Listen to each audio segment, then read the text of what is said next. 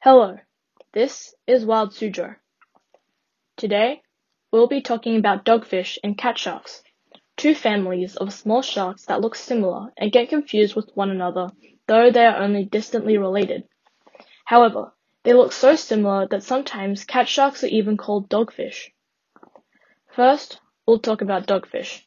They are small, slender sharks with pointed snouts and large eyes.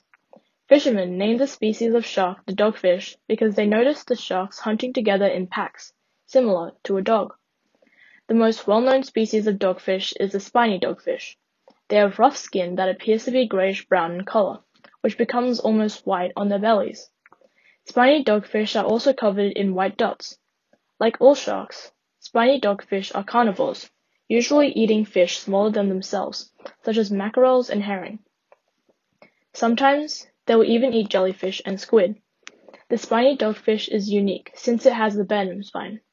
The dorsal fin, or the large fin on its back, has a spine attached to a venom gland. This venom is not used for hunting, but rather for any predators that try to attack it. This venom can be mildly toxic to humans, but you most likely wouldn't die from it. Now, we'll move on to cat sharks. Like dogfish, cat sharks are also long and slender, with large eyes that look like those of a cat. They are also not very dangerous. Most species have dark skin, but many species have lighter spots, stripes, and patches covering them. One species of cat shark is even biofluorescent, meaning it can create its own light, like a firefly. Now we'll move on to cat sharks. Like dogfish, cat sharks are also long and slender, with large eyes that look like those of a cat.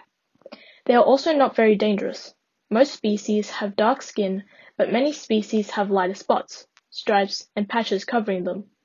One species of cat shark is even biofluorescent, meaning it can create its own light like a firefly.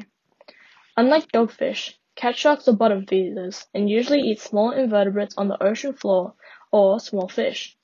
No species of cat sharks have venom either. Hopefully you now know some key differences between dogfish and cat sharks, though they are not easy to tell apart. For Wild Suzhou, I'm Siana. Thanks for listening and see you next time.